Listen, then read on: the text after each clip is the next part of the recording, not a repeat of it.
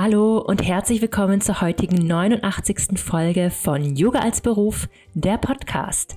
Ich bin Antonia, Yoga-Lehrerin und Yoga-Mentorin und ich teile hier im Podcast jede Woche meine allerbesten Tipps für deinen Yoga-Business-Aufbau und natürlich immer wieder sehr spannende Interviews, so wie heute mit Christine Raab. Ihr kennt sie vielleicht schon von Instagram oder früher aus dem Podcast. Und wir haben heute ein besonderes Thema mitgebracht, nämlich Werte und Verantwortung einer Yogalehrerin. Wir sprechen über die Verantwortung, die Yogalehrerinnen gegenüber ihren SchülerInnen tragen, welche Werte vermittelt werden können, wo wir auch die Grenzen ziehen würden, was yogische Werte sind und was die persönliche Meinung ist und wir sprechen auch etwas philosophisch darüber, was wir überhaupt im übertragenen Sinne mitgeben oder weitergeben, wenn wir Yoga unterrichten. Was ist wirklich die Aufgabe einer Yogalehrerin? Christine teilt tolle Ratschläge dazu, was es bedeutet, Werte zu vermitteln im Yoga-Unterricht. Sie teilt auch Ratschläge dazu, wie man sich sozusagen abgrenzen kann als Yogalehrerin. Ich hoffe, dass das heute ein spannendes und hilfreiches Interview für dich ist und wünsche dir nun ganz viel Spaß mit dieser neuen Podcast-Folge.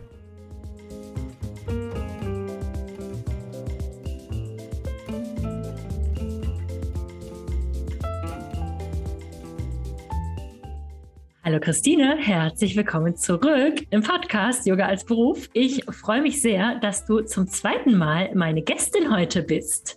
Hallo, ich freue mich, dass ich da sein darf. Ich freue mich sehr. Dankeschön. So, so schön. Ähm, wir haben ja heute ein bisschen anderes Thema mitgebracht und zwar Werte und Verantwortung einer Yogalehrerin. Aber bevor es losgeht, möchte ich dich erstmal fragen, was hat sich denn in deinem Yoga-Business getan seit unserem letzten Interview? Ah, das ist eine gute Frage. Ich weiß gar nicht genau, ehrlich gesagt, was sich alles getan hat, weil sich bei mir immer so viel tut. Ähm, aber ich glaube, das Hauptding in der Zwischenzeit, wann war unser letztes Interview? Weißt du das noch spontan? Wie lange das, das war ähm, Anfang letzten Jahres. Ah ja, okay, Anfang letzten Jahres, ja. Dann gutes Jahr. Ja, die Yogalehrerausbildung hat gestartet, Yogalehrerinnenausbildung hat gestartet. Eigentlich Yogalehrerinnen, wenn man es genau nimmt. Die ist jetzt seit März und ich glaube, das ist auch schon so das Hauptding, was sich verändert mhm. hat. Ja, also gut, natürlich, die ganze Pandemie ist ja immer noch so ein bisschen das Thema, was wie geht. Das ist natürlich für mich erstmal so das Thema gewesen, hier das neue Studio zu etablieren. Ne? Wir sind ja 2020, äh, Ende 2020 hier eingezogen äh, mit Studioeröffnung. Also sprich so genau in der Pandemie. Und dann war das ein Studio auf, Studio zu, äh, Kurse finden statt, Kurse finden nicht statt, Menschen melden sich an, melden sich ab. Ja, also das natürlich. Ähm, das ist jetzt gerade noch so in, diesem, in dieser Phase, dass alles sich so ein bisschen äh, etablieren und festigen darf. Und aber das Hauptding wirklich, dass die Ausbildung jetzt gestartet ist im März. Und gut, ich persönlich habe im Januar jetzt nochmal eine Heilpraktikerin-Ausbildung angefangen. Das hat sich vielleicht bei mir persönlich noch so mit geändert, aber ähm, ansonsten sehr cool. Glaube ich, soweit. Ja. Aber Ausbildung ist ja auch ein Mega-Step. Ja. Mega, mega, mega. Und ich finde es ja. so cool, weil ich weiß noch, dass wir damals noch drüber gesprochen haben, dass das ja eine ganz gute Idee wäre, weil du ja auch schon so lange dabei bist. Ähm, ja, was würdest du sagen, ist so das Besondere an der Yoga-Ausbildung bei dir? Das ganz Besondere ist wahrscheinlich, dass es so undogmatisch ist. Das liegt daran, dass ich einfach undogmatisch bin. Und je mehr ich mich auch mit Traditionen beschäftige, und das auch alles immer spannend finde, umso mehr bin ich für mich darin bestärkt, dass ich das so nicht unbedingt haben will. Und da will ich jetzt gar nicht eine Tradition schlecht machen. Aber also ich habe das manchmal mit Menschen, die halt speziell in irgendwelchen Traditionen ausgebildet sind, dass die dann eher so äh, das andersrum sehen und der Meinung sind, ja, ich bin ja so traditionslos quasi, ne? Und dann, dann, äh, dass einem da was fehlt oder so. Aber ich merke für mich immer, wenn ich dann doch mal mir das genauer anschaue, dass mir das einfach zu dogmatisch ist und zu festgelegt und zu sehr dieses Guru-Tum und so musst du es machen und genau das ist äh, die einzige Wahrheit, sage ich jetzt mal. Und das finde ich gerade schön, dass es bei mir nicht so ist, sondern dass es mir vor allem darum geht, wirklich diese persönlichen Erfahrungen machen zu können und Yoga für sich zu erfahren und zu leben. Ja, ich finde immer, so mein, mein großes Credo ist, Yoga muss sich immer auch dem eigenen Leben anpassen. Und das ist, ich glaube, da kommen wir bestimmt heute im Laufe des Gesprächs mm. nochmal drauf, ja.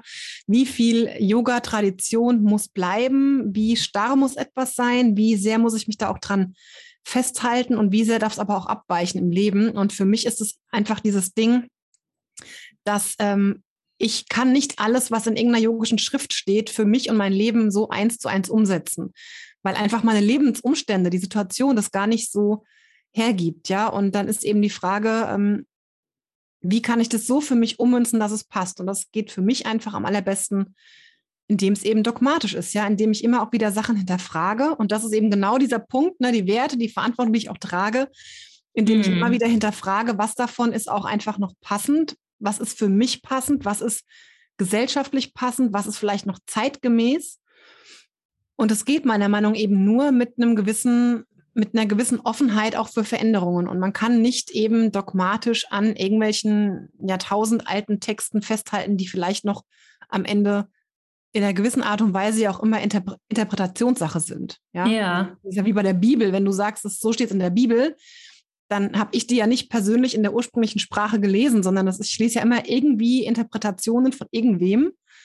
Und darauf basiert dann mein Leben, ja. Und wohin das führt, das sieht man ja dann zum Teil, jetzt gerade mal sich Amerika und die ganzen abstrusen Abtreibungsgesetze anschaut, ja, wo man denkt, ey, what, ja, also so. Ja. Also daher, ich glaube, dass das macht es ein bisschen aus, dieses Undogmatische, das ist sehr individuell, das darf eben es darf ganz unterschiedlich sein. Yoga darf ganz unterschiedlich sein und, ähm, und man darf es auch immer hinterfragen. Ja, ich, ich bin, also ich bin, glaube ich, kein Mensch, der einfach blind, gehorsam irgendwas macht. Und weil ich nicht so bin, unterrichte ich auch nicht so. Ja. Hm. ja, da schließt sich gleich meine nächste Frage an. Es ist ja oft so, dass wenn wir eine offene Yogastunde unterrichten, dass wir überhaupt nicht wissen, wer da kommt. Wir mhm. wissen nicht, aus welchen Gründen die kommen. Wir wissen nicht, was die für Probleme mitbringen. Sagen wir jetzt erstmal körperlicher Natur, auch andere natürlich.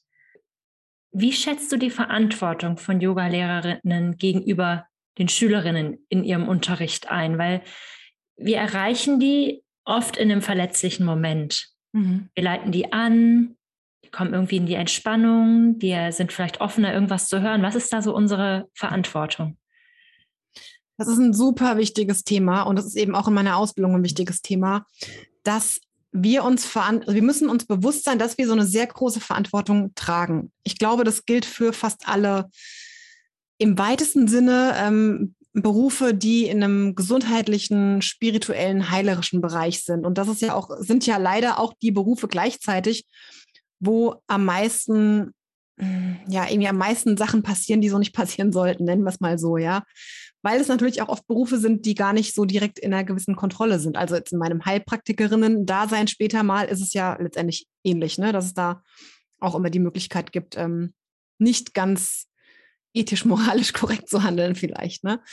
Da ich selber auch vor allem offene Kurse unterrichte, ähm, also keine geschlossenen Kurse, da ist es, glaube ich, einfacher, wenn ich einen geschlossenen Kurs habe und sage, das sind jetzt zehn Stunden, die richten sich speziell an Schwangere oder an keine Ahnung, Menschen, die irgendwie auf dem Stuhl sitzen, ne, also Yoga auf dem Stuhl, Stuhl sitzen müssen oder eben so ganz eine spezielle Zielgruppe, wo ich ja weiß, mit wem ich es zu tun habe, äh, ist eben im Gegensatz dazu ein, ein offener Yogakurs eben, wie du sagst, so, dass es kann alles sein, ja. Mhm. Ähm, ich mache es immer so, dass ich am Anfang so eine kleine Befindlichkeitsrunde mache und eben frage, wie es jedem geht, damit ich Leute auch abholen kann, wo die sind.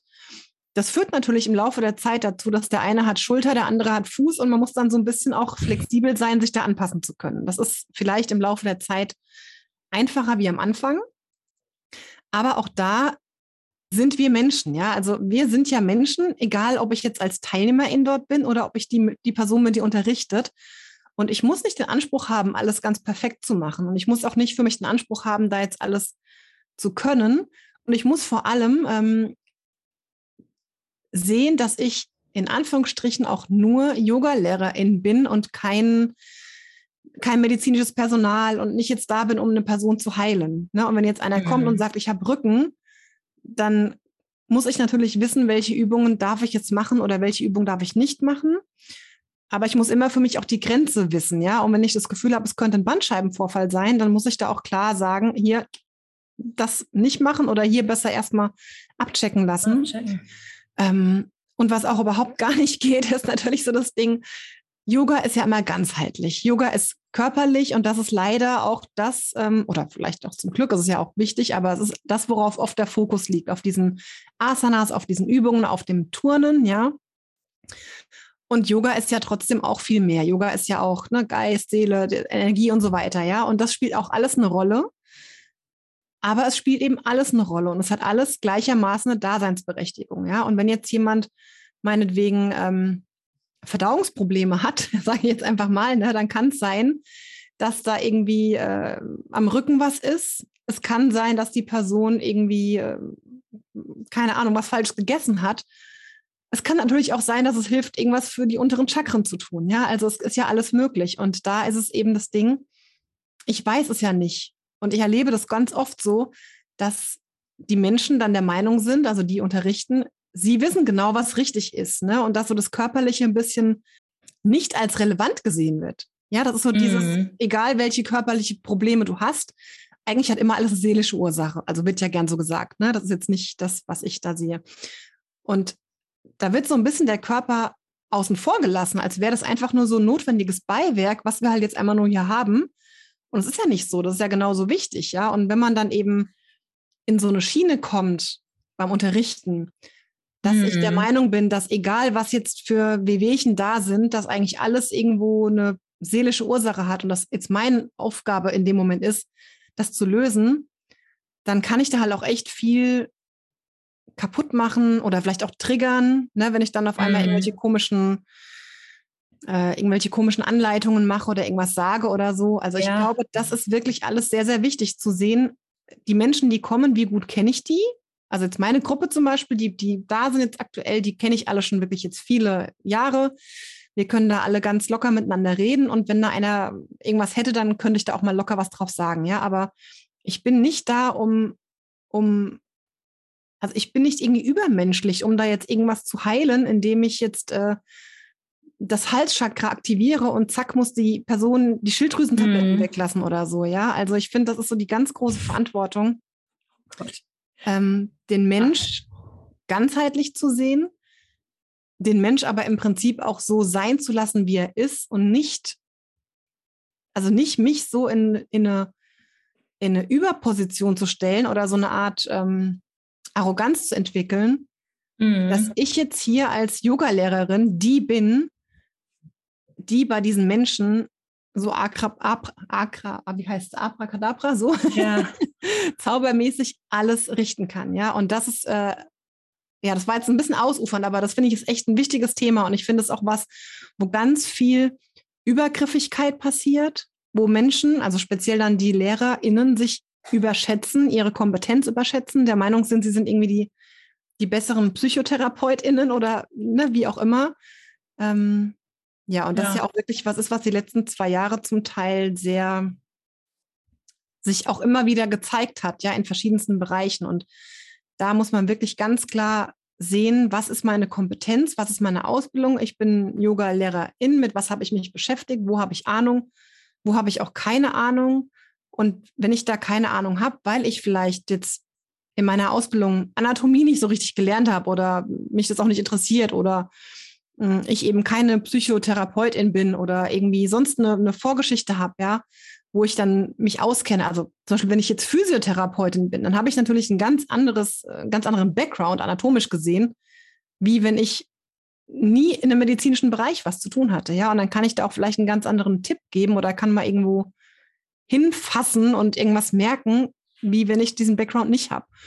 Und ich glaube, das ist wirklich das, das große Ding, dass wir uns realistisch selbst einschätzen können und wissen, was kann ich, was kann ich nicht. Mhm. Und uns selber auch davon frei machen. Da haben wir dann das schöne Ego, was ja im Yoga immer so groß besprochen wird, ja. Das eigene Ego runterfahren und sagen, warum kommen die Menschen zu mir und was äh, erwarten die hier und was ist auch das, was ich geben kann und was ist meine Kompetenz und wo muss ich aufpassen, dass ich nicht die eigene Kompetenz überschreite. So, das war jetzt ein, ja. ein sehr riesen, riesen Nee, aber hast du gut gesagt, weil es geht ja auch darum, dass äh, Menschen dann nicht, ne, wenn es, sagen wir jetzt mal, die, die Darmprobleme sind dann nicht psychische Ursache, sondern sind Nahrungsmittelunverträglichkeiten. Die Person ja. arbeitet und arbeitet an ihren Problemen. Ja. Aber es löst sich nicht. Dann denkt man ja auch die ganze Zeit, aber die Yogalehrerin hat ja von der Blockade gesprochen. Ja. Und äh, das ist einfach mega unverantwortlich. Und ich musste da gerade so lachen, weil mir ist dann wieder eingefallen, ich bin ja auch noch Teil vom, ähm, von Yoga ist politisch. Und wir haben ja. letztens hat einer aus unserer Gruppe ähm, einen Beitrag dazu gemacht, dass Yoga keine Therapie ist und keine Therapie ähm, ersetzt. Ja. Du kannst dir nicht vorstellen, was da losgegangen ist.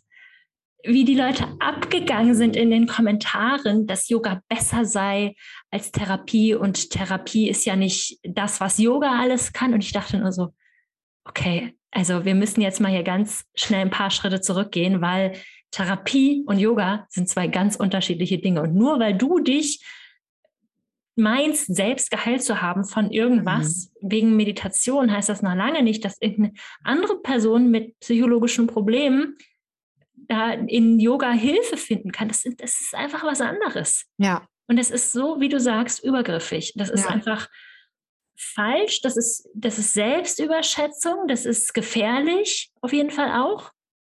Also das geht einfach komplett in die falsche Richtung. Ja, also Yoga kann therapeutisch wirken, ne? das, das ja. auf jeden Fall. Und es gibt ja auch alle möglichen Studien inzwischen, die dann sagen, wie wichtig und wie wertvoll und so weiter das alles ist. Und das, das will ich auch gar nicht absprechen. Und das sehe ich durchaus auch so. Und also ich weiß ja selber oder ich für mich sage ja immer, Yoga ist so diese Verbindung zu mir und zu anderen, ja. Und indem ich natürlich jede Woche zum Beispiel in einem Yogakurs die Möglichkeit habe, mir die 60 oder 90 Minuten Zeit zu schenken und bei mir zu sein, auf mich zu hören, reinzuspüren, wie mir es geht und was vielleicht gerade irgendwo was wehtut oder vielleicht auch in einer, in einer geleiteten Meditation auch mal reinspüren oder ne, egal, ich kann auch, also ich liebe ja Chakrenarbeit auch, also auch Chakren mit einzubeziehen oder irgendwelche, ähm, keine Ahnung, zum, zum Kraftort. Also, ne, man kann ja alles Mögliche machen und es bringt einem auch viel. Und ist natürlich auch so, dass man dann im besten Fall da gestärkt rausgeht, aber es muss eben auch immer so sein, es muss immer gut sein. Ja, es darf eben auch da nicht zu tiefgehend sein, wenn es in der Gruppe ist. Es kommt immer darauf an, was habe ich eben sonst noch für Ausbildungen. In meinem Fall, ich habe da durchaus da mhm. noch ein paar andere Ausbildungen hinten dran, aber ne, man muss eben gucken, was kann ich, was kann ich nicht. Wo habe ich auch eine Sicherheit und was ich auch ganz oft erlebe und was mich echt sehr stört in anderen Yogakursen, wenn die Endentspannung zu schnell ist. Weil ganz oft haben die dann mhm. ihre 10.000 Asanas und dann wird geturnt und gemacht bis zum geht nicht mehr. Und dann ist es so Endentspannung. Ich liege noch nicht richtig und dann zack, bumm, ist schon wieder vorbei. Und weißt du, also wo ich denke, nee, da brauchst du auf jeden Fall Zeit. Und man braucht ganz, ganz wichtig diese Zeit, um Menschen wieder zurückzuholen. Ja, dass du wieder mhm. ganz bewusst wieder zurückkommst, deine ganze die Aufmerksamkeit, deinen Körper spürst, in den Raum kommst. Also dieses auch wieder dann ganz bewusster ankommen. Ähm, aber das muss halt muss man halt einfach auch dann können. Ne? Und ja, genau, das finde ich einfach ganz, ganz ja. wichtig. Ähm, auch zu sehen, also ich kann natürlich da eine gewisse Heilung anstoßen und ich kann auch den Menschen was auf den Weg geben und im besten Fall geht es denen ja durch Yoga im Alltag besser. Das wäre ja das Ziel eigentlich von uns. Ja, das ist ja das, was wir uns wünschen, dass die Menschen kommen und es ihnen aber im Laufe der Zeit im Leben damit besser geht. Aber natürlich kann auch immer alles irgendwie triggern, ja, wenn jetzt irgendwer kommt und irgendwelche, äh, wie auch immer halt Erfahrungen gemacht hat und man da jetzt der Meinung ist, ich bin jetzt hier Deutschlands Next Super Yogi äh, Lehrer mäßig und es einfach nicht meine Kompetenz ist. Also ich finde, da muss man einfach immer ganz, ganz gut aufpassen und sehen, wen habe ich da, was kann ich und ich im Zweifelsfall immer die harmlosere Variante wählen. Ja, Bei allem. Ja, also auch bei ja. Asanas, ne? Also muss es wirklich im Baum sein, dass der Fuß jetzt irgendwo oben am Oberschenkel ist? Dann erkläre ich immer, nee, also es ist, die, die Sache ist genauso gut, wenn der Fuß am Knöchel steht und es ist am Ende genauso gut, wenn man quasi so aus Tadasana, also mit beiden Füßen am Boden, nur das Gewicht verlagert. Ja, also je nachdem, was man ja wie kann und wie es einem geht, ist es ja auch wieder nur Ego zu sagen, der Fuß muss nach oben. Ja, und ja, da ist echt, also immer wieder auch ermutigen und sagen, nee, also einfach einen Schritt rückwärts und ähm, ist genauso gut, ja. Und deswegen lieber, mhm. ja, lieber so ein bisschen das sicherer und, und ja, wie gesagt, halt, dass es auf jeden Fall nicht übergriffig oder ja, kompetenzüberschreitend ist. Was würdest du denn sagen, welche Werte können wir vermitteln? Ganz yogisch gesehen natürlich erstmal die Werte, die zum Beispiel im Yoga Sutra stehen. ja, also das äh, bin auch ja, ich liebe ja auch die ganze Yoga-Philosophie, muss ich sagen. Also deswegen ja. ist auch was, mit dem ich mich auch sehr viel beschäftige und was jetzt auch in der Ausbildung zum Beispiel eine große Rolle spielt und was aber auch in meinen Kursen eine Rolle spielt. was ja auch immer mal das Thema ist oder was ich in der Ausbildung jetzt gefragt werde, ne? wie sehr kann man das in der Stunde irgendwo einbringen? Und dann denke ich ja, why not? Also natürlich kannst du das einbringen, weil es doch alles super spannend ist. Und letztendlich haben wir da, glaube ich, eine ganz gute Vorgabe mit Sachen, die, die wichtig sind. Also ist ja bei den zehn Geboten auch nicht anders. Ja, das ist ja alles ja. vom Prinzip gut. Und jetzt zu sagen, ähm, irgendwie Gewaltlosigkeit oder auch diese Wahrhaftigkeit, ne, die, die mhm. Wahrheit sprechen und so weiter oder nichts stehlen, mir nichts Fremdes aneignen, egal ob das mhm. jetzt ähm, wirklich Diebstahl im, im, physischen Sinn ist oder jetzt ähm, auch, was ja heute online, ne, so dass man irgendwelche Texte oder Bilder klaut oder so. Also ich finde, das sind alles Sachen, äh, mit denen wir uns im Alltag immer wieder beschäftigen dürfen, inwiefern das für uns gerade so passt oder auch nicht. Was nicht heißt, gleiches Prinzip, ne? nur weil ich jetzt einmal das gelesen habe und mir jetzt vornehme, jetzt hier super yogisch ähm, das umzusetzen, heißt es ja nicht, dass mir das gleich so gelingt. Also ich finde, es ist eher ein immer mal mich selber hinterfragen, was davon auch vielleicht wichtig für mich ist oder was da auch eine Rolle spielt oder wo ich einfach nochmal anders hinschauen darf, ja. Und dann letztendlich ist es so, wir sind ja immer Menschen, ja. Also ich, die unterrichte, ich bin ja immer ich. Ich habe ja meine eigene Geschichte. Und das, ich glaube, es ist immer schwierig zu, zu wissen, wie neutral ich jetzt bin. Ne? Ich habe dann mal so gedacht, wenn ich jetzt in der Schule Lehrerin wäre, und dann würde man ja auch erwarten, dass ich nicht mit einem T-Shirt komme von irgendeiner politischen Partei oder so, ja. Und das finde ich im Grunde auch richtig. Mm, aber Yoga ist, glaube ich, was anderes, weil es ja eben nicht dieses Schulprinzip ist, sondern weil ja alle Menschen, die kommen, freiwillig kommen. Ja. Und dann hat es vielleicht was letztendlich auch mit einer eigenen Positionierung zu tun, wie sehr ich mich positioniere und wie sehr ich auch gesehen werden möchte für das, wofür ich stehe. Ja, und wenn ich jetzt sage, ich bin jetzt super vegan und ich möchte auch, dass alle, die zu mir ins, Studio kommen, das so sehen und auch vegan leben, aus welchen Gründen auch immer, dann ist es ja mein gutes Recht, das als meinen großen Wert zu kommunizieren. Also, weißt du, es ist ja so, jeder mhm. hat ja mhm. andere Werte für sich ganz persönlich. Und wenn wir die für uns kennen, und dann finde ich, ist es auch völlig okay, das so zu kommunizieren. Oder wie wir halt jetzt gesagt haben, unsere ähm, uns ist ja, also mir und auch dir ist ja wichtig, ja, dass es letztendlich inklusiv ist, dass man einfach da nicht ausschließt. Mhm. Und das sind ja alles Dinge, die sind ja Werte letztendlich, die, die ich dann vertrete und die ich auch entsprechend kommuniziere, so, ja.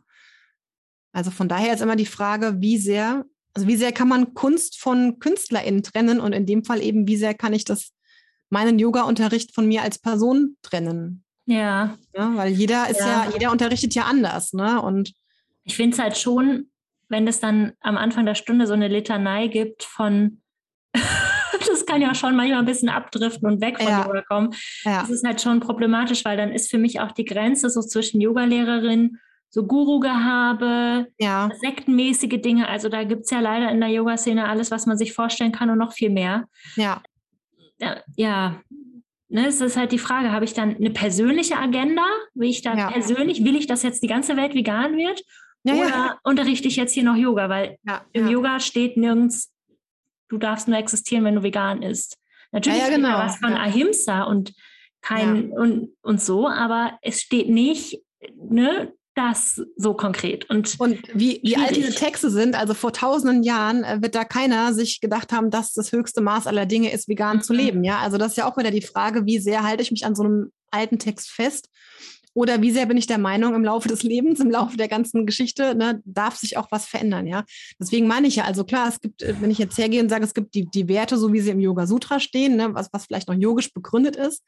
Aber es gibt natürlich auch immer persönliche Werte und was davon wer wie im Unterricht mit reinbringt, ist, glaube ich, immer so eine eigene Sache. Ne? Also ich mhm. bin ja jetzt auch nicht so, dass ich kein Hardcore-Veganer und so weiter. Das war jetzt nur ein Beispiel, das mir eingefallen ist. Aber wenn es für jemanden entsprechend wichtig ist und der das auch so ähm, mit einbringen will, kann die Person das ja auch machen. Ne? Und das ist aber wieder mhm. das Ding natürlich im Yoga. Es ist nicht so geregelt, es ist eigentlich alles möglich. Jeder findet wahrscheinlich auch das Yoga-Studio, die Yogakurse, die für ihn passend sind. Mm. Und jeder möchte ja vielleicht auch was anderes, ja. Also der eine Mensch möchte irgendwie wirklich vor allem sich auspowern und turnen und wer anderes möchte diesen spirituellen Input haben. Und also ich persönlich, ich würde jetzt halt sagen, es muss irgendwie eine ganz gute Zwischenlösung sein. Aber hm. das ist natürlich jetzt auch keine, so ist richtig, so ist falsch, ne? Ja, ist auch die Frage, manche sagen ja auch vielleicht, für sie ist das, das Wertethema jetzt abgesehen mal von den Yoga Sutras mhm. nicht so wichtig, dann ist es ja auch in Ordnung. Ich meine, man ja, kann genau. auch einfach quasi, das ist, da geht es ja dann auch schon wieder um Ego. Warum will ich denn, dass alle vegan sind? Warum muss ich das denn durchsetzen, dass alle in meinem Kurs so sind wie ich? Das ist ja auch eine ziemliche Selbstüberzeugung irgendwo. Ja. Ja. Also ich glaube, ja, ja, genau. Ja. ja dürfen sich also, Yoga-Lehrerinnen, LehrerInnen ruhig mal hinterfragen, warum sie das eigentlich wollen. Also ist das in dem mhm. Moment meine Ansprache da vorne gerade, ist das, ist das hilfreich für, hat das was mit Yoga zu tun oder ist das jetzt hier gerade meine ganz persönliche Meinung?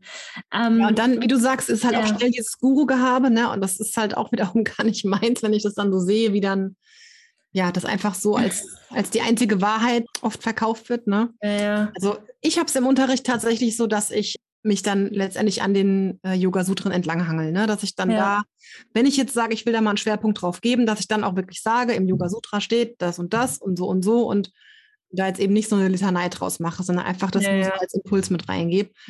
Nur, wie gesagt, letztendlich, was für jeden wie Werte sind, wie wichtig und wie sehr man das natürlich auch in einem Unterricht mit reinbringt, das ist tatsächlich, glaube ich, auch individuell und auch unterschiedlich möglich. Und das führt ja letztendlich, genau wie du sagst, halt auch zu irgendwelchen sektenartigen äh, Geschichten dann, ne? dass man sagt, hier kommen nur Veganer rein, hier kommen nur Leute rein, die sich nicht impfen lassen oder äh, was ja. halt. Ne? Also ich finde eigentlich, dass Yoga gibt uns schon so viel mit. Wir könnten eigentlich unser Leben lang unterrichten und immer sagen, was aus den Yoga Sutras und was aus der Bhagavad Gita und noch ein paar andere Bücher. Und da gibt es ja ein endloses Feld, wo wir interessante Dinge erzählen können und Göttergeschichten und was weiß ich was. Und wir können einfach beim Yoga bleiben. Wir müssen mhm. ja gar nicht zu unseren persönlichen Themen auch abweichen. Und man kann ja trotzdem was mitgeben, ne? Mit Selbstreflexion und solchen Themen. Das steht ja alles in den Sutren drin. Ja. Ja, also wie würdest du sagen, kann ich mich als Yogalehrerin denn auch abgrenzen, um da ein bisschen mehr bei mir zu bleiben, was das Ganze angeht? Weil manchmal kommen Leute natürlich auch dann mit ihren Themen auf einen zu. Das ist ja nicht immer nur proaktiv von der Yogalehrerin, das kommt ja auch von der anderen Seite. Du meinst, dass die nach der Stunde dich nochmal ansprechen oder so? Ja, zum Beispiel. Das kommt, glaube ich, auch wieder darauf an, in welchem Umfeld das ist, ja, oder auch wie, wie groß zum Beispiel so eine Yoga-Klasse ist. Ne? Habe ich da jetzt 50 Leute oder 30 Leute, dann wird es vielleicht eher weniger sein. Jetzt, ich bin ja hier auf dem Dorf, wir haben ja dann äh, eher so um die 10 oder 12 Leute. Da passiert es vielleicht auch eher mal. Oder ist auch die Frage, wie ist das Verhältnis mit den einzelnen TeilnehmerInnen? Mm, ja, das, das muss man, glaube ich, auch immer gucken. Und ich glaube, auch da ist es nicht pauschal zu beantworten. Und es ist mir auch schon passiert, dass dann manchmal Menschen kommen und dann einen so ins Gespräch verwickeln und dass man eigentlich jetzt da so die Kurve kriegen will und raus will, ja, und das dann manchmal schwierig ist, da wirklich rauszugehen, ohne dass man die Person jetzt abwirkt. Andererseits ich natürlich auch nicht die, die Zeit habe oder die Lust habe, abends um acht nochmal eine Stunde mit wem über irgendwelche persönlichen Probleme zu sprechen und auch das ja wieder dann eigentlich meine Kompetenz sehr überschreitet. Ne? Das ist tatsächlich so ein bisschen schwierig. Aber ich kann da auch gar keine ganz allgemeine Lösung geben, weil ich glaube, das hat was damit zu tun, wie man selber so ist und wie es auch, also wie man es vielleicht auch möchte, ja, ob man vom Typ eher ist, dass man mhm. da persönliche Beziehungen hat. Oder ich glaube, das ist vielleicht wirklich so ein Ding, wo man unterrichtet. Ne? Auf der Stadt ist es in der Stadt ist es wahrscheinlich eher so ein bisschen, vielleicht auch, ich gehe in ein großes Studio. Das ist nicht mein Studio, ich gehe dahin, ich bin dort vor Ort und unterrichte und vielleicht ist äh, eine Viertelstunde später schon die nächste Stunde und dann ist ja eh gar nicht die Zeit, um irgendwie groß zu sprechen oder so ich glaube, das kommt dann immer so ein bisschen auch auf die, auf die Situation drauf an. Mhm. Aber wenn man das Gefühl hat, dass da jemand, manchmal hat man ja auch, dass immer dieselbe Person da noch steht und noch spricht und keine Ahnung, ne? Dann würde ich das wahrscheinlich schon auch ansprechen und sagen, hör, das, äh, hör zu, das ist so, also ne, nicht möglich, mir das so in der Art und Weise zu machen. Und dann kommt es vielleicht wieder drauf an, was es ist, ja. Ist es was, was ich vielleicht auch lösen kann, wo ich jetzt sage, ich mache irgendwie ein persönliches Coaching, wenn ich sowas anbiete? Ist es ein Yoga-Thema. Es kann ja auch sein, dass die Person einfach nochmal irgendwie eine Frage hat zu einem Thema, was in der Yogastunde thematisiert wurde, aus dem Yoga Sutra, aus der Bhagavad Gita, was weiß ich, ja.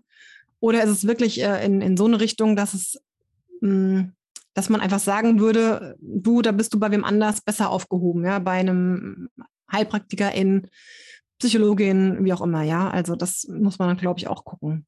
Mhm, ja. ja, ja, so sage ich das auch immer zu meinen Mentees. So, wenn es jetzt wirklich ein, ein Yoga-Thema ist, dann biete ein 1 zu 1 an, damit man das bei dir buchen kann, damit du für deine Ta Zeit halt tatsächlich auch bezahlt wirst. Und wenn es was ist, wo du nichts zu sagen möchtest oder kannst, dann sag einfach, dass es nicht der Raum ist. Und das auch relativ klar, weil wir haben das alle schon erlebt und das ist manchmal ja. sehr schwierig, ja. das dann abzuwimmeln, aber es ist notwendig. Ich weiß noch, dass ich schon in meinen 20ern mal von einer Schülerin zu ihren Problemen befragt wurde und ich war so, Ehe, äh, mh, mm, äh, weiß ich jetzt nicht. Äh. Ja, ja. Ja, also, ja ich finde auch, das kommt immer so ein bisschen drauf an. Ja. Ähm, und manchmal kommt es ja auch auf einen selber an. Manchmal hat man ja Tage, mhm. da hat man eigentlich auch danach die Zeit und hat vielleicht gerade Lust und Laune und quatscht auch noch ein bisschen und ist auch voll okay. Und ja. ein anderes Mal auch nicht. Und da kommt es, glaube ich, immer drauf an, wie ist so, also in welcher Beziehung das ganze Ding ist. Ne? Wie gesagt, wenn ich jetzt irgendwo in der Stadt, wo ich eh nur so kurz vorbeigehe oder wie mhm. groß, wie klein sind die Gruppen und äh, wie gesagt, welche Themen, ähm, welche Themen sind es jetzt auch, ja. Ich finde es halt wichtig, dass wenn man sich als Yogalehrerin etabliert, dann baut man sich ja eine Personenmarke auf. Und da muss mhm. man halt auch deutlich machen, als was man sich da etabliert. Und mir war das immer wichtig, dass ich mich halt als Yogalehrerin etabliere, aber auch als nicht mehr als das. Also irgendwo meine Kompetenzen sind halt die, vielleicht die, die, die acht Pfade des Yoga, aber darüber hinaus nichts. Und ähm, ne, wenn man das sich aber natürlich, wenn man eh immer große Reden schwingt über allen möglichen und sich dann, ne, dann denken die Leute halt vielleicht auch von einem, dass sie zu irgendwelchen, dass man sie zu irgendwelchen mhm. Themen befragen möchte. Also ich glaube, man hat das irgendwo auch sehr in der Hand. Ja. Ähm, ne, wenn man Ne, auch gerade wenn man Retreats gibt oder so. Und das ist, jeder akzeptiert das ja, wenn die Yoga-Lehrerin sagt, so hier ist meine Grenze, das mhm. ist das, was ich dir gebe und das, das gebe ich dir dann nicht mehr, weil das ist ja, ja nun mal auch, das ist ja normal. Aber wie kommt du das so schön sagst, es ist ja. super individuell, was man halt auch möchte als Yoga-Lehrerin. Und es kommt eben auch darauf an, was, also welche Kompetenz hat man. Ne? Bin ich jetzt einfach Yogalehrerin und das ist mein Hauptgebiet? Oder bin ich vielleicht auch eben Vielleicht bin ich ja Psychologin, ja, und habe mhm. eben auch mhm. noch eine psychologische Praxis, wo ich auch was anbiete. Aber dann wäre eben genau wie du sagst, ne, zu sagen, hier, das äh, können wir gerne besprechen, aber nicht jetzt hier in diesem Rahmen, sondern dann buch bei mir einen Termin in der Praxis oder bin ich Physiotherapeutin und biete da eins zu eins irgendwas an und jemand hat da ständig äh, irgendwelche körperlichen Schwierigkeiten, dann kann ich ja genauso sagen, ne, komm zu mir und, äh, und buch da einen Termin, ja. aber das ist hier nicht Raum und Zeit dafür. Also das kommt, glaube ich, immer drauf an, worum es dann geht und ja, wie gesagt, ob ich dann die Kompetenz auch über mein Yoga-Lehrer-Dasein jetzt hinaus irgendwie habe oder halt nicht. Ne? Und äh, mhm. das, das muss man dann selber entscheiden. Und manchmal ist es ja auch einfach leider oder ist letztendlich das, das Leben einfach so eine Erfahrungsgeschichte, ja, dass man da am Anfang vielleicht noch mehr. Mhm. Am Anfang hat man, glaube ich, oft das Gefühl, man muss so man muss alles lösen können. Man muss alles lösen können, man muss alles wissen können, egal was mhm. sagen, ja, ich muss alles wissen, ja. Also ich glaube, ganz oft tut es gut zu sagen, hm, weiß ich nicht. Also, weil ja. wir müssen nicht alles wissen, ja, warum sollen wir alles wissen können? Also ähm, natürlich weiß ich nicht alles und dann kann ich sagen, ich gucke mal nach oder guck du doch selber mal nach oder Geh zum Arzt. Ja, ja, also genau, je nachdem, was es jetzt ist halt. Ne? Wenn es jetzt ein Yoga-Thema ist oder sowas, ne, dann äh, dann kann ich auch sagen, okay, ich gucke selber mal nach, aber andererseits äh, kommt es dann darauf an, ob ich selber nachgucken will oder nicht, weil warum soll ich in meiner Freizeit jetzt drei Stunden mich mit beschäftigen, jetzt vielleicht rauszufinden, woher die Bezeichnung für diese Asana herkommt, wenn es eigentlich wurscht ist zum Beispiel. Ja, ja. Warum wollen, also wie wollen wir gesehen werden? Das können wir uns ja, ja auch vorher noch überlegen mit der Intention. Wollen wir gesehen werden als die Ansprechpartnerin für alles im Leben oder sind wir die Ansprechpartnerin für Yoga? Ja. Und so etablieren wir uns dann eben auch, je nachdem. Ja. Also, ja. Ja, das ähm, hast du schön gesagt. Wenn man jetzt ähm, merkt, oh, ich glaube, ich brauche mehr von Christine in meinem Leben, wie kann man mit dir zusammenarbeiten? Das ist tatsächlich wahrscheinlich am besten über den Moksha Club möglich. Das ist mhm. ja so mhm. meine Membership-Geschichte, ähm, wo man einfach im Abo dabei sein kann weil das eben tatsächlich dann auch äh, für Gruppen möglich ist, dass man eben da ja, wie gesagt, im Abo dabei ist. Wir haben jeden Monat ähm, eben auch einen Thementalk über Yoga, aber auch über andere Themen, ich sage jetzt mal im weitesten Sinne Spiritualität und Gesundheit, aber alles auf eine bodenständige Art und Weise. Das ist so ein bisschen mein, äh, da, da lebe ich mich quasi aus, ne? weil ich ja schon so viele Themen auch irgendwie mal im Leben äh, mich ja. beschäftigt habe. Und das ist ein entspanntes, ich kann das weitergeben in einem, wie du sagst, in einem entsprechenden Rahmen. Ja, also auch da wieder, der Rahmen ist dann da. Plus eben eine Yoga-Praxis auch und ähm, auch ein Yoga Nitra aktuell. Also das ist so am, ich sag mal, die einfachste Möglichkeit und auch immer so eine gute Einsteigermöglichkeit. Ansonsten die, die Ausbildung plane ich erst wieder für nächstes Jahr, also 2023. Wenn jemand hier aus der Gegend kommt und in einen Yogakurs kommen will, das geht natürlich dann auch vor Ort. Und ansonsten gibt es einige fertige Online-Kurse für zum Selbstlernen, ja. In Klammern viele. Ja, also zum so Meditation und Chakren und ist halt die letzten Jahre auch immer sehr gewachsen. So cool. Und äh, für ganz persönliche Sachen oder für ganz eben so eins zu eins, da gibt es natürlich auch die Möglichkeit im eins zu eins Coaching, aber das immer nur in einer, also in einer ausgewählten Art und Weise, ja, weil das ist natürlich auch das, man muss ja auch immer die zeitliche Möglichkeit dafür haben, ja. Und da kommt es dann wirklich so ein bisschen drauf an, ähm, wie speziell auch was ist, weil ansonsten okay. glaube ich, dass man da vieles auch einfach schon äh, anderweitig für sich abgedeckt kriegt. Mhm. Okay, wow, danke schön. Ich werde alles verlinken in den Show Notes. und ja, ich danke dir für diesen wirklich spannenden Austausch zum Thema ja, Werte und Verantwortung und ähm, bin gespannt. Wir beobachten weiter, wie es weitergeht und ähm, tauschen uns ja sowieso wir zwei immer gern drüber aus.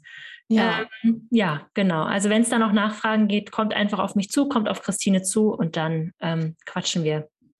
Also abschließend vielleicht noch zu dem Thema ja. Verantwortung, weil das finde ich immer, das kann man eigentlich nicht oft genug sagen, ja. Mhm. Gerade auch speziell bei Krankheitsthemen, weil mich das ja durchaus auch selber dann betrifft, ne? dann, dann möchte ich immer gerne so mitgeben, möchtest du verantwortlich sein, wenn mit der Person zum Beispiel was Schlimmes passiert? Ja, weil oft sind ja Leute dann, dass die sagen, wenn du das Problem, ich sage jetzt mal die Schilddrüse, ne, hast das Problem mit der Schilddrüse, jetzt mach einfach jeden Tag eine Halschakra-Meditation und dann geht es weg und lass die Medikamente weg. Und wenn die Person dann wirklich gravierende Probleme mit der Schilddrüse bekommen sollte, ja, möchtest du verantwortlich dafür sein? Weil diese Frage stellen sich die Leute oft nicht. Oft sind die Leute, also die Yoga-LehrerInnen dann in dem Fall jetzt, schnell dabei, diese vermeintlichen Lösungen zu kennen und rauszugeben, ohne sich Gedanken darüber zu machen, dass sie nachher verantwortlich sind, wenn etwas Schlimmes passiert. Ja, also das wird dann gerne abgeschoben und auch gerne unter diesem Deckmantel der, naja, ich habe ja nur die Empfehlung gegeben. Aber faktisch ist es, ähm, wenn du sagst, spring doch mal von der Brücke und guck, ob das dir gut tut, ja, und die Person dann da von der Brücke springt und die ist halt irgendwie 50 Meter hoch und stirbt dann, ja, ey, sorry, dann bist du mit verantwortlich, dass die Person gesprungen ist, ne? Und also ich glaube, das ist wirklich so ein, ein, großes Ding mit dem, was gebe ich an Ratschlägen, was gebe ich raus und äh, vorher mir zu überlegen, möchte ich verantwortlich sein, wenn die Person meinen Ratschlag annimmt und aufgrund dessen vielleicht es nicht so gut ist. Ja. Also da schließt sich wieder der Kreis. Wir treffen unsere Yogaschülerinnen oft in einer sehr vulnerablen persönlichen ja. Situation an und wir können nicht immer einschätzen, was das, was wir sagt, was wir sagen, mit denen macht und ja. ob die vielleicht unseren Rat dann auch einfach eins zu eins befolgen. Und wenn der Rat nicht gut ist, dann ist das vielleicht fahrlässig. Ja, absolut. Also, also das ist, finde ich so das so ganz, ganz wichtig, ja, zu sagen, er möchte, kann ich nachher die Verantwortung tragen, wenn das schief geht. Ja. Ja. Ja, danke. Das waren sehr, sehr wichtige abschließende Worte. Ich danke dir. Danke dir fürs Einladen.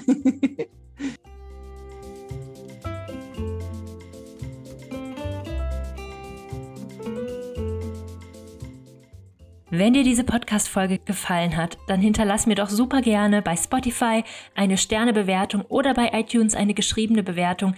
Ich würde mich wahnsinnig darüber freuen und es scheint auch anderen zu helfen, diesen Podcast zu finden. Wenn du eine Freundin hast, die auch Yogalehrerin ist, dann würde ich mich von Herzen freuen, wenn du mal eine Podcast-Folge mit ihr teilst.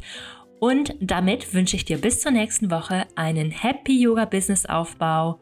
Deine Antonia.